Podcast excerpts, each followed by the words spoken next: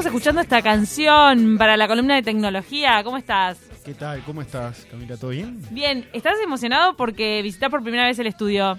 Sí, el nuevo estudio. En realidad había estado en el viejo y la Sí. verdad está espectacular. Eh, lo felicito, la verdad muy muy lindo y muy renovado, muy muy, muy- como una como un refresco muy muy lindo, Espacioso. espacioso.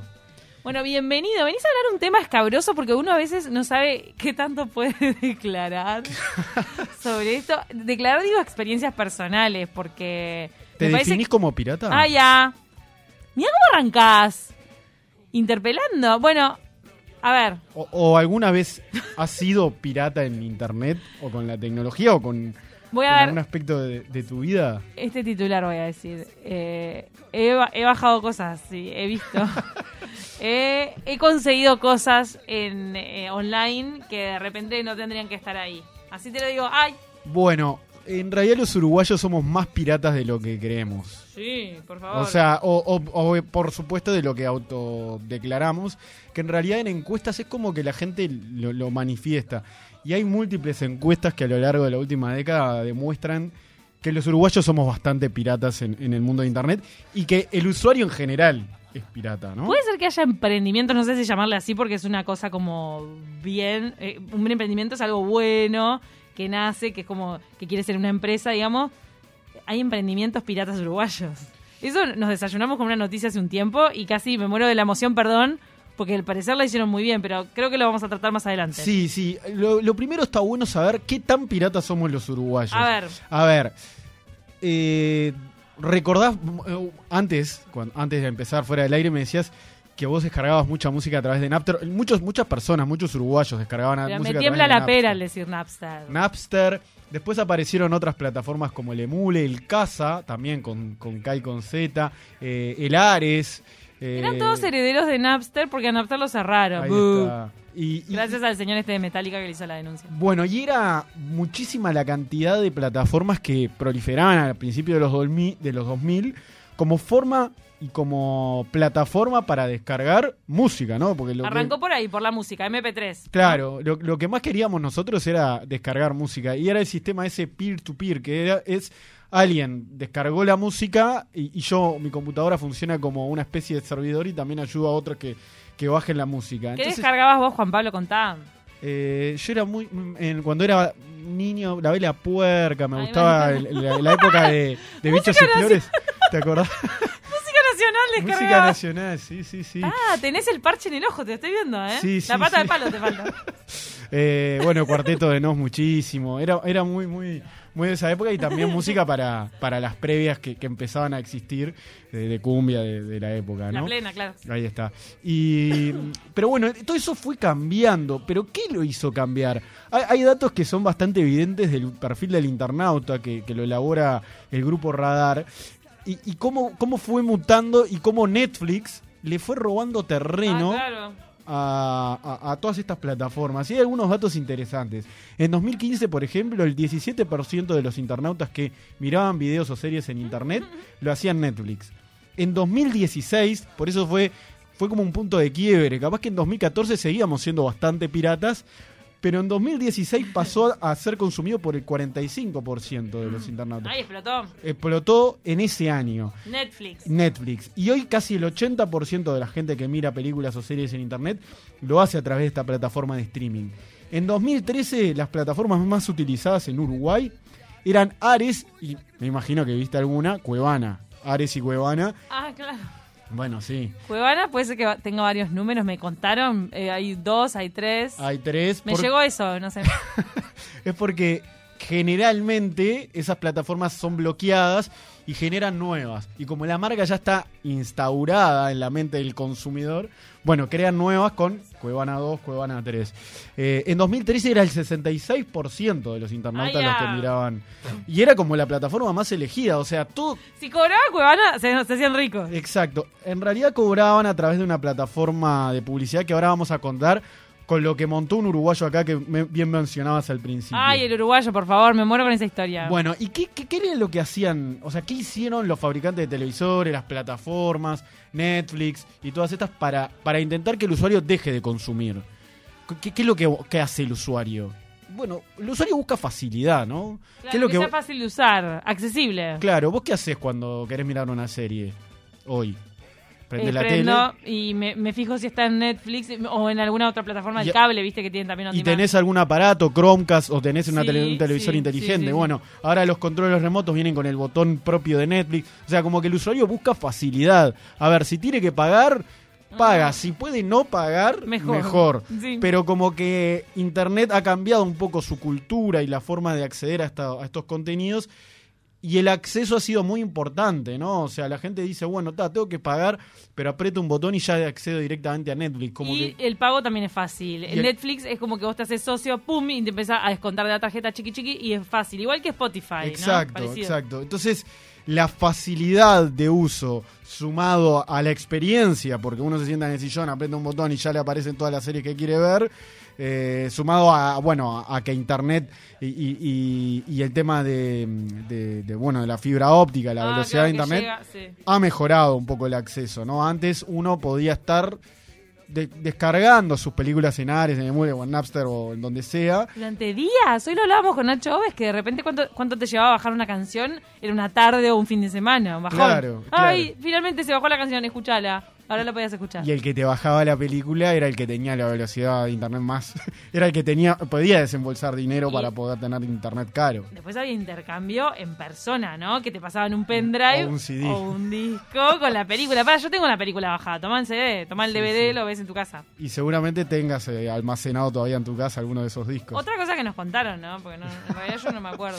Bueno, un estudio, esto con yo, yo empecé a ver cosas en Netflix. Antes no veía nada. Sí, sí, sí. Y eh, hay un, un estudio eh, de 2018 también habla de que no solo eh, eh, series y películas, sino también el software. Mucho de los... eh, y hoy también todavía nos pasa, ¿no? Mucho del software que utilizamos en nuestras computadoras, cualquiera sea los programas, son bastante piratas, o porque a alguien nos pasó, o porque ya viene instalado, ese es original, pero en general... Porque nadie paga la licencia. En general no, no se De paga la licencia, salvo, salvo que vos compres la computadora nueva y ahí te viene toda la licencia ya, ya descargada. Pero si no la tenías, como, como era antes, bueno, uno tenía que pagar, eh, o, o tenía que pagar, o buscaba otros mecanismos eh, no, no, no tan claros, ¿no? No tan claros como para Pero- poder hacerse de esta tecnología. ¿Se sabe cuánta gente en Uruguay paga, por ejemplo, por el paquete de Office? Bueno, en realidad el 68% de los usuarios uruguayos, eso es un estudio mundial de, de una consultora llamada Business Intelligence, bueno, hablaba de que el 68% de los usuarios uruguayos tenía software ilegal en, en sus computadoras. Esto lo hacían haciendo análisis eh, vinculado a la cantidad de usuarios que hay en Internet y la gente que había comprado verdaderamente con cifras oficiales de las compañías, ¿no?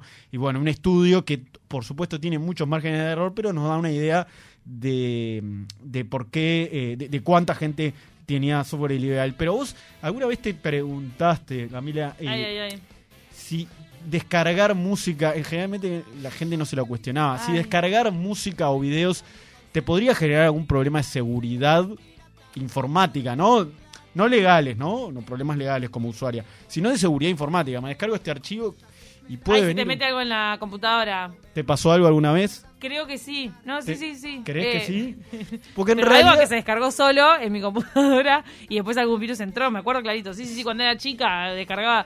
desca- Yo ya creo que llené la, la computadora de mis padres de virus por estar en estas plataformas peer-to-peer juntando música. Exacto. La verdad es que, a ver, sí, eh, hay más pro- en, termo- en términos probabilísticos, es más probable que a vos eh, se te llene la computadora de virus por descargar contenido ilegal que haciéndolo de manera legal. Ahora bien, no es tan así de que nos metemos en una plataforma pirata y se nos va a llenar la computadora de virus. Hay más probabilidades, sí, hay más puertas traseras, como quien dice. ¿Y cómo es la forma que entran?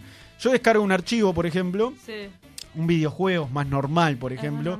¿Por qué? Porque los videojuegos te vienen con lo que la gente que juega videojuegos y nos está escuchando, para hacerlo funcionar vienen con una especie de crack.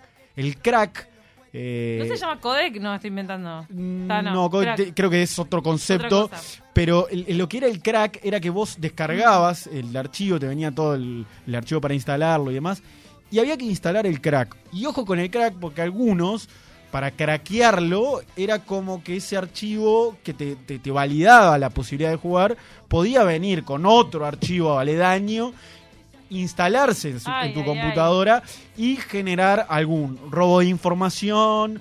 eh, o, o- o- o también infectar la, la computadora. Una de las cosas que pasaba mucho cuando uno entraba a estas web Sí. era que te aparecían muchas ventanas, se te abrían muchas ventanas, ¿no? Es Era- verdad, es verdad, es verdad. La- sí, tal cual. Eh, eh, Ahí muchas- te das cuenta que tenías un virus. Ahí está, como muchas ventanas emergentes con contenidos no muy... Ah, claro, de repente parecía algo porno, puede sí, ser. era mucha pornografía y como que aparecían cosas que no era lo que vos habías buscado. Y que no parecían cosas buenas, o sea, de repente te, te querían ofrecer un producto y con toda una tipografía horrible, con unos colores feos, ¿no? Exacto. Eso es muy común de la Es muy común, tipo cosas. casinos también. O sea, para que vos cliquearas, pusieras tus datos personales, te robaran esa información y esa era la forma de acceder, y todavía sigue siéndolo hoy en día, y con la pandemia aumentó muchísimo más, los casos de phishing, ¿no? O los casos eh, de robar datos personales para poder conocer un poco más de vos y después eh, robarte dinero o robarte Ah, alguna otra cosa. Después te ¿no? estafan. Claro, o sea, e- es como una forma de empezar a, a- a- a tejer algún tipo de ciberataque.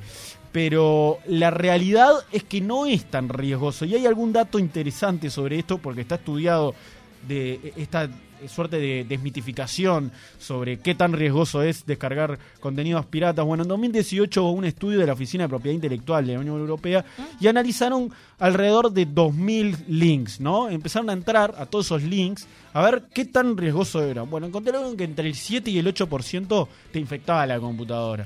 Infectar es te robo información personal, pero el resto, que es la inmensa mayoría, no pasaba nada. Uno consumía la película y lo que se dieron cuenta esto- estos Claro, es expertos. poquito el porcentaje, ¿no? Del riesgo. Claro, hay más riesgo, hay que tener cuidado, pero no es que sea una cosa de que entro y mi computadora pero va a decís vulnerar. 6-7% del riesgo, pero si vos descargas muchas películas, te descargas 10 películas. De esa, de repente, una te va a reventar la computadora. Puede ser Puede o un ser, poquito, sí. o te va a generar ese mal momento de que se abren las ventanas y que no sabes qué hacer. Nos mandan, el crack es como una contraseña, el codec era más como lo que necesitaba, porque el, codec es algo viejo. Algo que necesitabas para que el sistema pudiera correr el programa. El crack es la llave del auto y el codec es el aceite. Muy bueno, muy Lo bueno. que pasa es que yo, yo usaba codec con mi, prim- mi primo Rafa, te mando un saludo Rafa Civils. Em, descargábamos un, por ejemplo, un programa en la computadora y nos pedían un codec. No te estoy hablando así de los 90. Bueno, no, pero creo que todavía eh, sigue existiendo, porque hay, hay programas, esto es mucho más técnico, ¿no? Pero, pero como Premiere o cualquier programa que para editar videos, que te exigen ciertos códex porque no interpretan mucho la forma en que fue filmado. Entonces necesitas que, que- que se descargue. Bueno, pero eh, hay gente que se pregunta, eh, ¿me descargo un contenido pirata? ¿Tengo chances de ir preso? Bueno, no, en realidad el usuario final... Es como muy complicado que suceda esto. Acá en Uruguay no hay casos, ¿verdad? No, de, de que, ni que te llegue una carta. Yo tengo una experiencia de que como estuve en Estados Unidos durante un tiempo, eh, viví lo que era no poder ni bajar ni ver por streaming algo pirata porque de verdad te llegaba una carta que te hacía temblar las piernas. La carta te decía, vos flaco, vos volvés a hacer esto, te voy a cortar el internet y la segunda vez te cae el FBI a la puerta. Ah, gracias. Y entonces te cagabas todo y nunca más mirabas nada. Te voy a mencionar un caso ahora que es increíble que sucedió acá, que un portal uruguayo que investigó este tema, lo vamos a nombrar, lo tituló Piratas de Piratas. A ver. Pero en realidad, a, a- a simple cuenta, o sea, en términos eh, matemáticos, es muy difícil, ¿no? De que Acá en Uruguay no pasa eso, No por pasa. eso es que hay mucha gente que consume cosas gratis en internet que en realidad debería pagar y que y no pasa nada. Lo que busca la fiscalía y la justicia es al es, pirata. es al pirata, exacto. Entonces, No hay que, no hay que pirate. Hay, hay, hay estudios de abogacía especializados en todos estos temas de propiedad intelectual y demás. Uno de ellos es Virginia Servieri, que nos estuvo explicando un poco sobre to- todos estos temas en, en los últimos tiempos. Y bueno, e- ellos t- a- incluso diseñaron un software especial en el que se pueda rastrear todo tipo de productos falsos o piratas que hay en plataformas digitales de compra y venta. Y también otra cosa de los de, eh, las que dijo es que lo que se necesita es son sistemas eh, mucho más ágiles para poder frenar esto o sea como un mecanismo básico de bueno hay alguien transmitiendo de manera pirata en internet vamos a frenarlo. O sea, como que se eh, adopte medidas cautelares para poder sacar eh, del aire o sacar de internet a todos estos contenidos ilegales. Pero estuvimos hablando del tema de Pelispedia y del minuano y de cómo en Uruguay hay gente que se dedica a la piratería. Bueno, recordemos lo de Perispedia. Hace, hasta hace poco tiempo era uno de los portales mega populares de, de ver contenido por streaming eh, sin pagar. Ajá, o sea, era, Perispedia. era el Netflix, pero bueno, Netflix... Antes, antes de que fuera tan popular Netflix, eh, creo que Perispedia tuvo supuesto. su auge. Y yo mm, en realidad es como un poco relativo. Las estadísticas de, de Cuevana hablan de que era Pelispedia y también Cuevana, como habíamos dicho. Ah, vos decís que se peleaban la popularidad Perispedia y Cuevana. Oh. exacto, Y exacto. pero, ¿qué pasa? Y la Ares Celeste, también. hablemos de la Celeste, el Uruguay. Uruguay Bueno. marcando tendencia. ¿Qué Ah, pasó? eh, Esto fue un tema que, que yo- me acuerdo que estaba en el país y, y estuve investigando un poco en el diario. Tremenda historia. Eh, era un, un minuano que estaba en su casa, tenía un circuito cerrado de vigilancia en su casa, en su Apa, hogar. mirá, Eh, una fortaleza. Le incautaron, eh, tenía un auto, dos motos, una casa de 100 mil dólares. eh, ah, hizo plata. Sí, hacía mucho eh, dinero. Lo que lograba hacer de dinero, y ahora vamos a explicar cómo, fuera, eran 10 mil dólares por mes, más o menos. Pero el minuano este, ¿cómo operaba? O sea, ¿qué tan pirata era él? Bueno, lo que Mega. dicen, lo que dice la abogada que estuvo eh, representando a Fox y a todas las productoras. Que estas- lo quisieron colgar de las, Exacto. del cuello. eh, del cuello es, bueno, eh, esta persona tenía algún contacto en algunas distribuidoras y le facilitaban algún contenido que otro. Algún contenido que otro no, porque Era una- mucho contenido. era mucho contenido y lo que se sorprendían en esa época, que estaba en boga Game of Thrones y también Lucifer, que eran series muy populares, bueno, que tenían a veces esas- esos productos, esos, esos contenidos los tenían antes, a veces, de que salieran oficialmente, ¿no? Oh. Entonces, eh, como que Claro, muy ya desper- de- de- despertó la perdiz, digamos. ¿Cómo Claro, se dice? Sí, claro. levantó la perdiz. Claro, y eso lo- los hizo ver, bueno, este tipo lo tenemos que frenar. No, y ahí también tenés que hacer como espionaje interno de tu compañía, ¿no? Que tenés gente que te está filtrando lo, Por los contenidos. supuesto, intervino Interpol y bueno, obviamente la policía estaba muy fue fue como un- una tarea muy meticulosa y fue y duró como casi un año de investigación y poder acumular todas las pruebas para después allanarle la casa. Se la allanaron a las siete y media de la mañana en 2018. Bueno, Ese tipo de mega pirata desde la ciudad de Minas. Desde la ciudad de Minas. subía decenas, cientos, miles de capítulos de series como Game of Thrones y eh, películas subía. Ahora, ¿lo consumían de todo el mundo a Pelispedia? de todo el mundo. ¿Sabes cuántos seguidores tenía? 100.000 seguidores en Facebook y según lo que decían, eh, lograba eh, 44 millones de reproducciones por mes. Me Es, es bastante para lo que es la infraestructura de un minuano en su casa. Que, que bueno, ahí también uno puede observar cuál es la potencialidad que tiene Internet y la tecnología. Bueno, uno se pregunta cómo ganaba dinero, ¿no? ¿Cómo? Bueno, esos servidores, o sea, lo- él subía, con- tenía contratados servidores que estaban alojados en otros países, en Inglaterra, uno de ellos. Ay, ay. Entonces él, una cosa. él subía. Claro, era como, si bien no, no había hecho mucha carrera en el mundo de la tecnología, sí, sí tenía, era como muy autodidacta, según nos explicaban. Y tenía la capacidad de subir toda esa información a todos esos contenidos a, a servidores, que lo que hacían era captar los anuncios en Internet. Y cuando un usuario iba a reproducir el contenido, le aparecía una publicidad. Entonces el espectador hacía clic en caja. ella él recibía una cantidad de dinero. Y lo que nos decían era cosas increíbles, como por ejemplo que había publicidad de empresas muy buenas, o sea, de marcas muy poderosas, legales, que, que sin saberlo estaban pautando en Pelispedia. Ay, llegaban ahí, de repente no se dan cuenta. O sea, claro, entonces el tipo ganaba dinero eh, de una forma eh, en la que no se daban cuenta. Eh, esto lo lograron dar de baja, ¿no?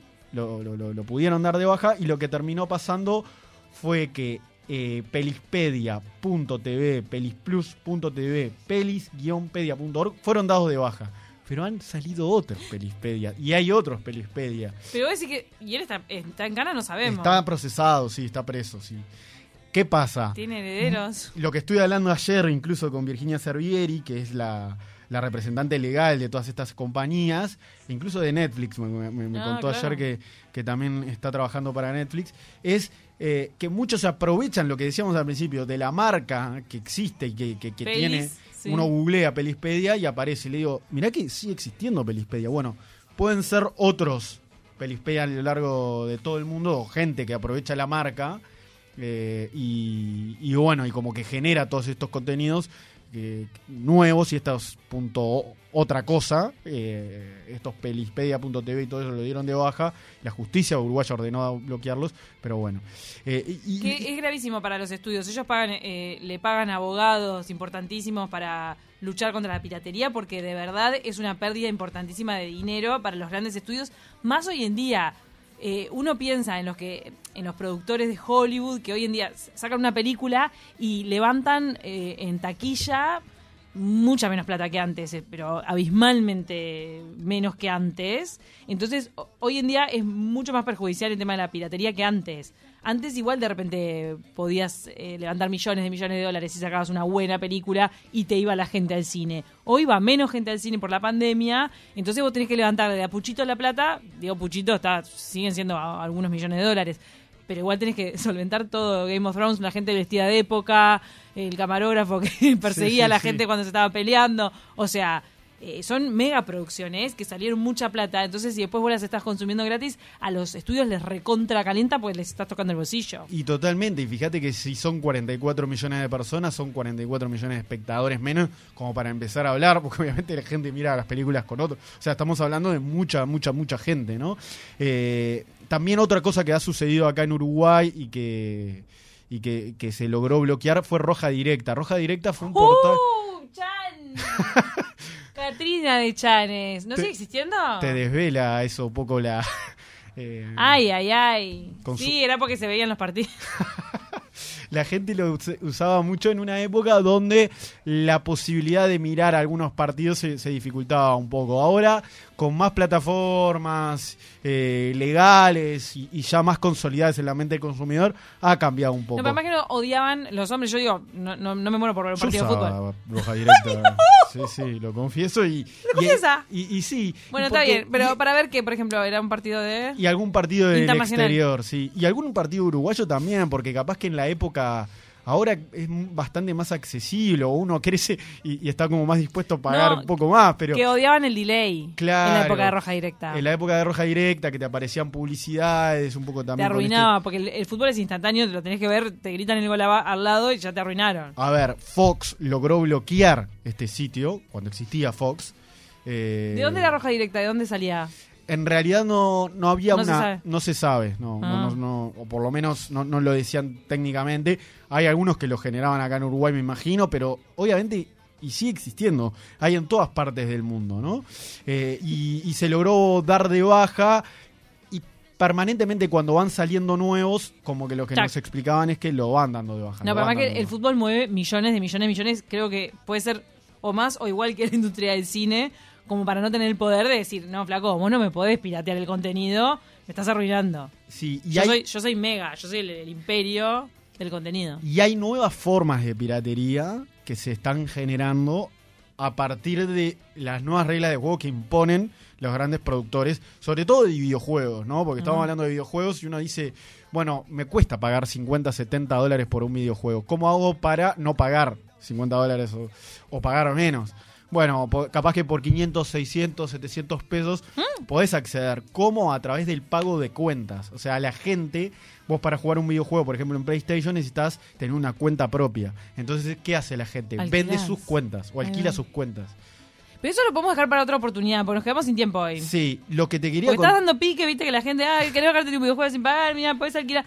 Bueno, después otro pique para otro día. No, y lo otro. A llevar preso. Lo- lo- no, pero, pero está bueno describir un poco cómo funciona. Y lo otro, lo último que pasó, y esto con esto terminamos, es lo que te contaba del pirata, de la, la piratería de piratas. El portal Subestá investigó a, Ah, a una sí. persona que creó una asociación de antipiratería. Que él- la persona lo que tenía era el objetivo de cobrar multas contra empresas chiquitas que utilizaban software sin licencia, ¿no? Uh, Entonces lo que hacía, loco. claro, era ir contra estas empresas chicas, como por ejemplo sucedió con el semanario El Eco de Colonia, para indicarles que el uso de programas, por ejemplo, como de diseño, o también eh, como el Core, el Adobe, el Photoshop o cualquier otro, no tenían licencia. Entonces el- el, eh, la persona iba y cobraba decenas de, cobró decenas de miles de dólares atacando a estas empresas. Esto llegó a oídos de Adobe, Adobe el que usamos. Sí, sí, que Y tienen dijo- Premiere, Photoshop. Está todo bien, ¿no? Si bien el uso de software no está autorizado, es una, una infracción que se debería perseguir de oficio en el sistema legal de Uruguay, Adobe manifestó que no eh, ha mandatado ni autorizó a ninguna persona física o jurídica para utilizar eh, su imagen cobrándole a, esta- a estas personas. Entonces era medio estafuli. Claro, entonces esta persona terminó eh, siendo estafada. Pero bueno, esto forma parte un poco de, de cómo es y cómo funciona la piratería en Uruguay y también como hay algunos uruguayos que intentan piratear eh, desde un lugar un poco más poderoso y hacer dinero con eso, ¿no? Qué tremendo. ¿Cómo se, cómo la, la gente encuentra distintas vías para, para hacerlo con esto que es la plataforma de internet y, y también la sed de contenidos que tiene la gente? También es eso que se También aprovechan. es eso, totalmente. Muchísimas gracias Juan Pablo de Marco, nos encantó tenerte acá. Un placer, Camila. Qué interesante Nos todo lo que uno comienza. Tenía un cuento maravilloso para hacerlo, lo voy a contar otro día, de una amiga que salió, bueno, no lo voy a contar, bueno, está. Otro- una amiga salió con alguien de, de la industria, de las películas, primera cita, y ella le dice, mm, le dice a este hombre que, que trabajaba, ponerle que era productor o camarógrafo, y ella le dice, bueno, está, pero ¿dónde me puedo bajar esta serie que vos me estás recomendando? ¿Pero cómo bajar? Sí, ¿de dónde la puedo piratear? ¿Qué estás hablando? Y al tipo era como que le estabas mencionando la parca, o sea, Sí, el sí, demonio. ¿Cómo que bajar? ¿Cómo vas a piratear? El tipo trabajaba en la industria, entonces lo estaba, lo estaba arruinando el concepto ese de que estaba con una persona que estaba buscando piratear un contenido. La gente que trabaja ahí dice, oh, me estás matando. Sí, ahí, ahí te das cuenta de cómo es la cultura de cada uno.